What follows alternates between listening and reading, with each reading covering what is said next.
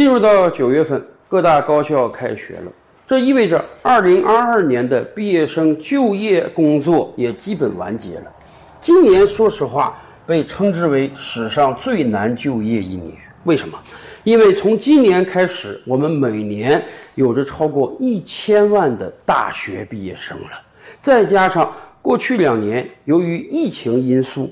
很多二零二零届和二零二一届毕业生还没有找到合适的工作，叠加下来，今年要找工作人的数量是特别特别多的。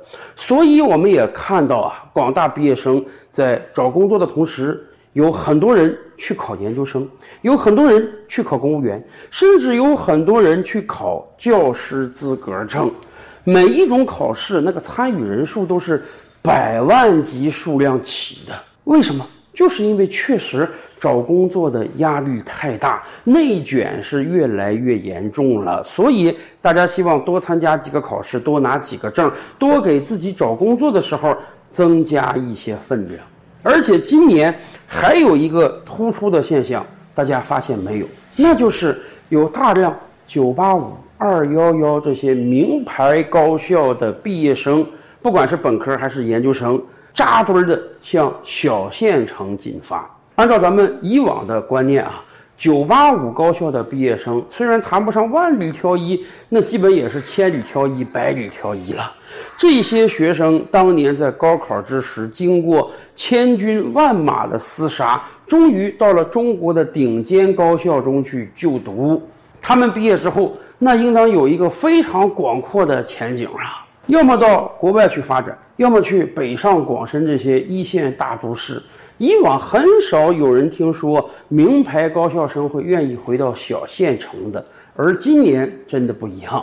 很多小县城招聘的时候涌入了很多名校的毕业生，真的有很多人愿意离开北上广而选择小县城。为什么呢？这些人都是人中龙凤，这个智商、情商是不输于常人的。他们能做出这样的选择，一定是经过了仔细考量的。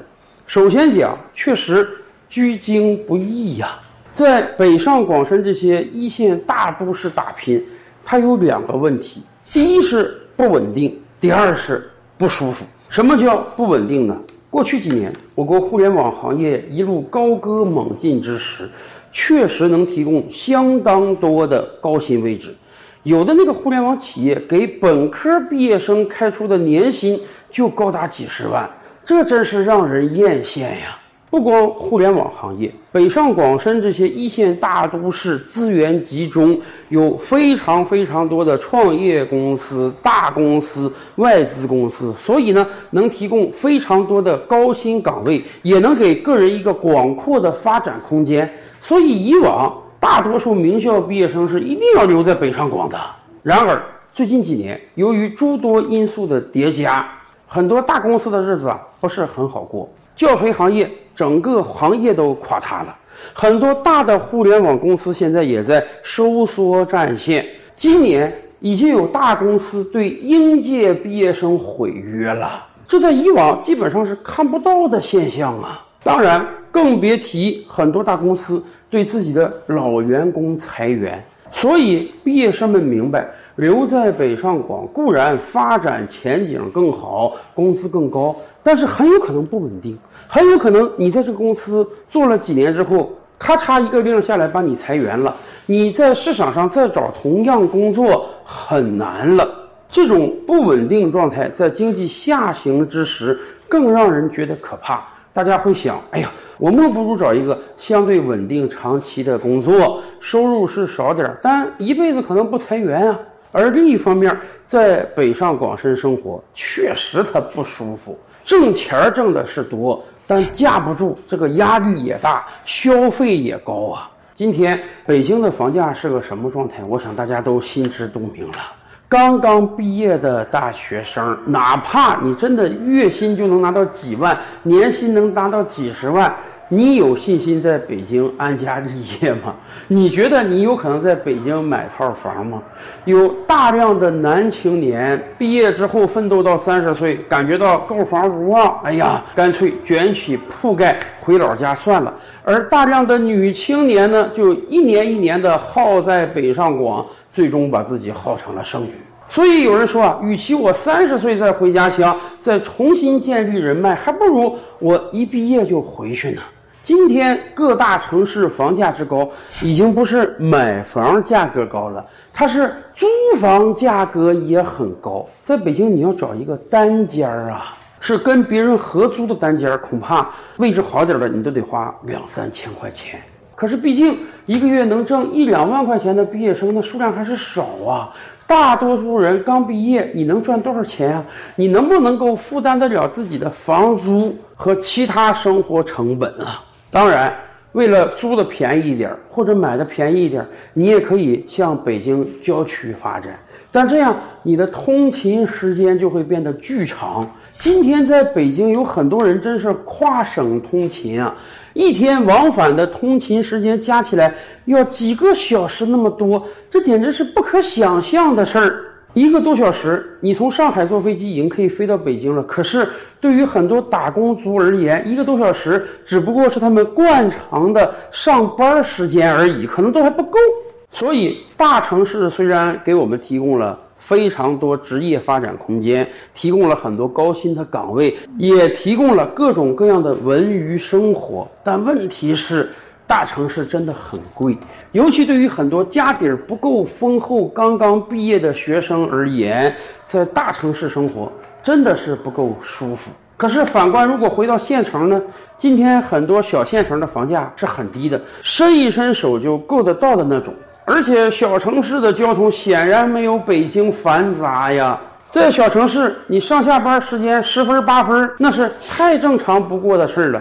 所以很多人评价呀，在北京晚上七八点的时候，你可能刚刚忙完一天的加班，还在辛苦的回家的路上；而在很多小县城，七八点你都已经做完饭、吃完饭、刷完碗，开始和朋友侃大山、看视频休闲了。所以，确实，在北上广深这种大都市生活，既不稳定也不舒服。这使得很多985、211毕业生毅然地选择到了小县城。对于他们而言，选择到小县城确实是有着降维打击的优势的。以往咱们知道，由于自身发展的局限，小县城实际上是很难吸引到名牌大学优秀毕业生的。所以，这些人如果能够选择到小县城工作呢，他们相对而言能获得一个很不错的岗位，既有社会地位，而且未来可能还会有一个不错的升迁空间。更关键的是，小县城相对而言生活成本是极低的。然而，大量的985、211毕业生涌入到小县城，对于我们的经济发展真的是个好事吗？一方面，我们确实觉得我们每一个城市都需要发展，城市发展肯定需要大量优秀的人才。如果一个优秀的人才真的愿意扎根基层，愿意回报故乡，愿意回到小县城甚至小村镇的话，我们当然是欢迎的。可另一方面，我们也不得不承认，大量的985、211毕业生回到小县城，他的核心诉求是求稳，尤其是当经济下行之时。很多长辈也会告诫他们：你去一些私营企业，去一些大的公司，表面上讲能赚很多钱，可实际上过几年人家就一脚把你踢出去了，你再找不到这样高薪的工作了。而体制内呢，虽然表面上挣的少，但各种福利特别高，社会地位也不错，最关键的是它稳定啊。所以我们看到前些年有的城市招这个环卫工人。竟然还有博士生、硕士生去应聘，为什么？可能真的对于很多人而言，编制内、体制内拥有巨大的诱惑。然而，我觉得大家在做这样的选择之时，应该考虑到两点，那就是第一，这个世界上没有永远稳定的东西。对于我国很多小县城而言，说实话，财政上的危机是挺大的。尤其是当很多小县城的房价不再上涨，土地难以卖出之后，很多小县城的这个财政是难以为继的，需要大量靠上级政府的转移支付。有的小县城，甚至有的小的地级市，都已经出现财政入不敷出的情况了。比如说，四川省阆中市前些日子就在探讨要把全市涉及十万人的食堂材料的供应权。拿出来卖，而且一卖就要卖未来三十年的。为什么？当地财政收入实在是少得可怜。